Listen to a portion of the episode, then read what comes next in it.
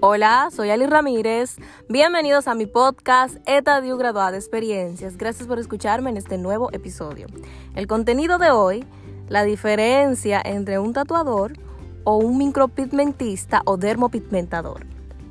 Resulta que muchas personas confunden estos términos.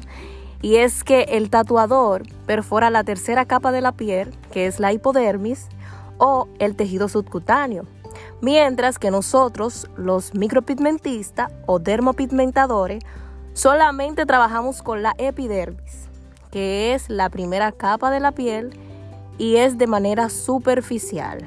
Se utilizan pigmentos orgánicos, también inorgánicos y no tiene que ver nada con químicos ni, ni tinta per se, sino que es pigmentos a favor de la piel con, para producir el colágeno. Se trabaja como el camuflaje de estrías, cicatrices, ojeras, eh, también diseño de cejas y también la micropigmentación labial. Mientras que el tatuador viene siendo un pequeño diseñador porque dibuja, eh, es un pequeño ilustrador que caracteriza todo tipo de diseños en la piel y por ende perfora la tercera capa.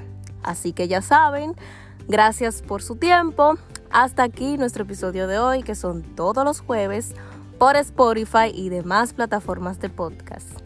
Gracias por su tiempo, suscríbete, comparte, dale like, activa la campana de notificación y recuerda graduarse de experiencias y buenos momentos.